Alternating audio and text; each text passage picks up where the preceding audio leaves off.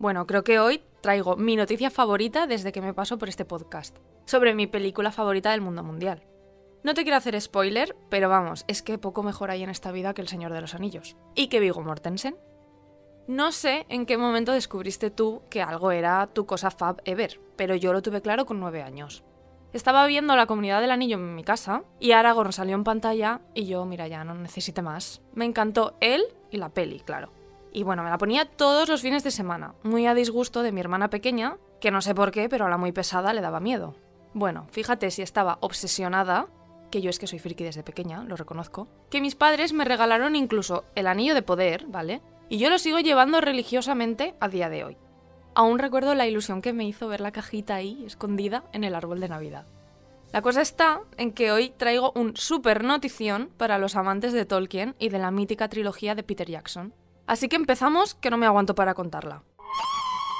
Soy Tamara Villena y quiero darte buenas noticias. Así que si necesitas un día sin sobresaltos, este es tu lugar seguro.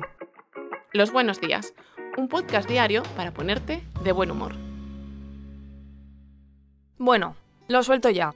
La trilogía del Señor de los Anillos vuelve a los cines en España este viernes 10 de noviembre hasta el fin de semana del 24.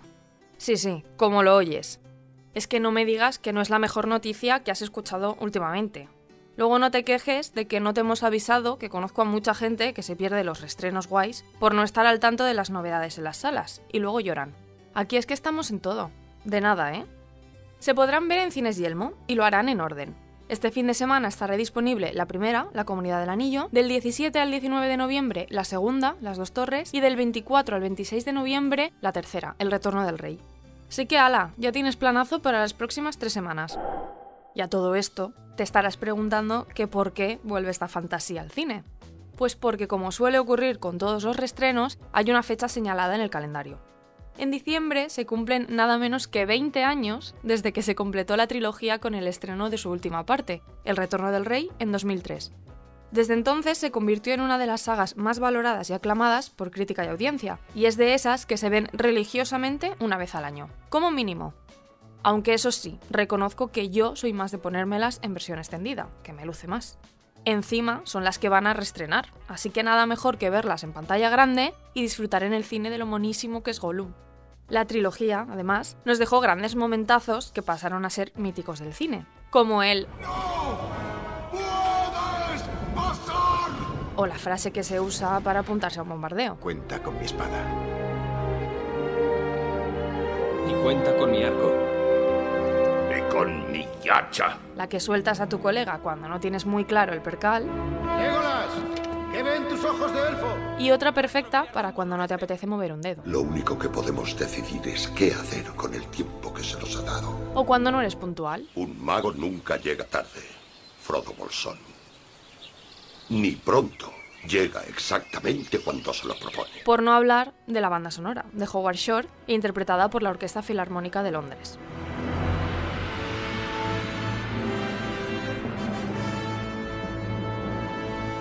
Así que, en honor a la mejor saga ever, te traigo unas curiosidades del Señor de los Anillos para gobernarlos a todos. Vigo Mortensen no iba a ser Aragorn. Aragorn solo hay uno, Vigo Mortensen. Yo no me imagino la saga sin él, pero la realidad es que lo contrataron de rebote, de un día para otro, después de despedir al actor irlandés Stuart Townsend justo cuando iba a empezar el rodaje. Mi querido Mortensen fue la última elección de la productora, aunque hay otros tres actores que pudieron haber sido Aragorn, pero rechazaron el papel. Daniel Day-Lewis, Russell Crowe y Nicolas Cage. Desde aquí, gracias. En el caso de Russell Crowe, Peter Jackson no le quería, pero la Warner sí. Entonces le ofrecieron 100 millones de dólares y después de algunas conversaciones con Jackson, el actor se dio cuenta de que no era muy querido y renunció. Y lo de Nicolas Cage es que, bueno, es que no hay palabras. Un menudo meme habría sido eso. Pero hoy no es ese día. En este día lucharemos. Además, Vigo Mortensen le cogió tanto cariño a su caballo, Brego, que decidió adoptarlo. Es que no se puede ser más mono. Batallitas. Las grabaciones de batallas y guerras en películas llevan un tiempo de preparación de meses. Y en la saga del Señor de los Anillos, pues la cosa no iba a ser menos, claro. Para la batalla de Helm, en las dos torres, hicieron falta siete meses de preparativos y cuatro de rodajes nocturnos. Para flipar. De hecho, una de las anécdotas de este rodaje es que fue tan duro que tanto los actores como todos los extras recibieron una camiseta donde ponía Yo sobreviví al abismo de Helm. Además, el encargado de diseñar los duelos y batallas que vemos en la trilogía del Señor de los Anillos fue Bob Anderson, una leyenda de la esgrima que también enseñó a pelear a Darth Vader y Luke Skywalker. ¡Legolas! ¡Llevo dos!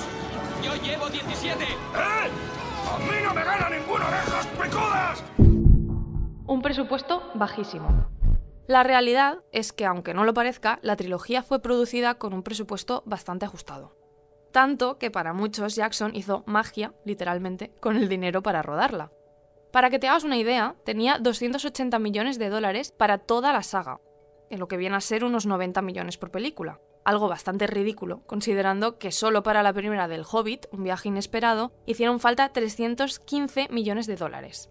Avatar tuvo 240 millones y Titanic 200. Casi nada la diferencia. La clave está en que prácticamente todo fue rodado en escenarios naturales, lo cual abarató los costes y le dio más autenticidad al proyecto. Que por si no lo sabías, se rodó en más de 150 sitios de Nueva Zelanda, país de nacimiento de Peter Jackson. Barriendo para casa, ¿eh? Eso sí, la trilogía obtuvo recaudaciones millonarias con más de 2.900 millones de dólares. Cada una de las tres películas se encuentran entre las más taquilleras de la historia. Así que les salió bien el asunto. Quédate con tus repugnantes papás. 15 anillos de poder. El anillo único es lo más importante de la saga, pero en verdad había varios. Para sus distintos planos, el artesano Jens Hansen y su hijo fabricaron hasta 15 versiones del mismo. Y las espadas que salen en la trilogía, por cierto, son made in Spain, porque se fabricaron en Toledo, donde aún conservan la tradición de la Edad Media para hacer armas.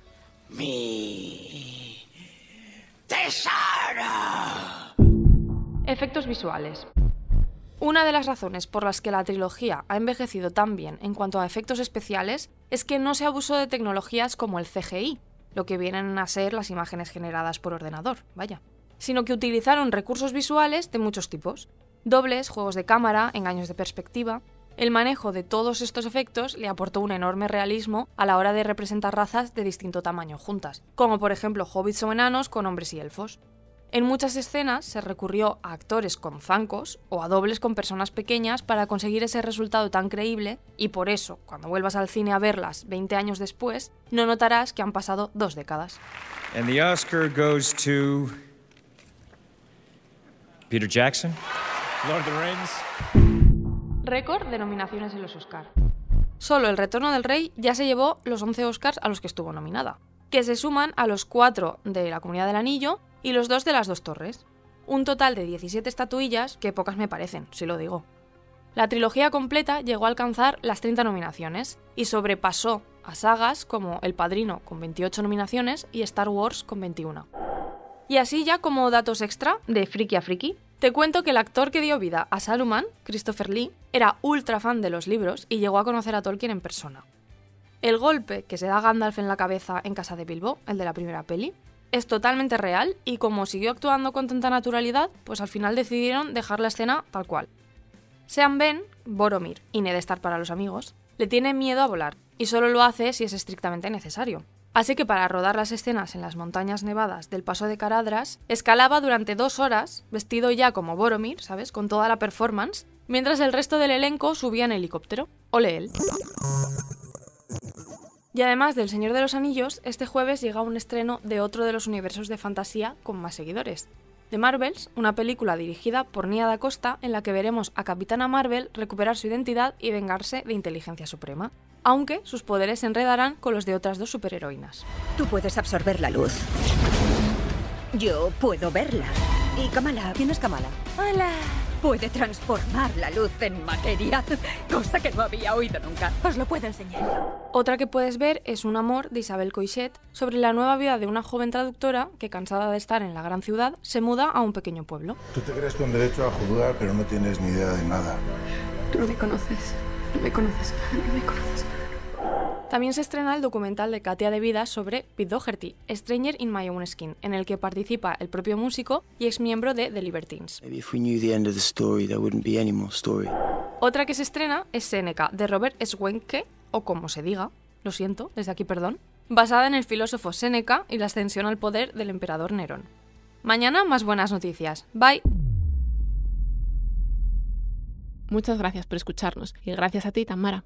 Venga, hasta la próxima. Recuerda que si te ocurre algo bueno y quieres contárnoslo, puedes escribir a losbuenosdías@lasprovincias.es. Este podcast ha sido escrito por Tamara Villena. La edición es de Amalia Yusta y Paco Sánchez. El diseño sonoro es de Rodrigo Ortiz de Zarate y la producción de Miquel Abastida y Tamara Villena.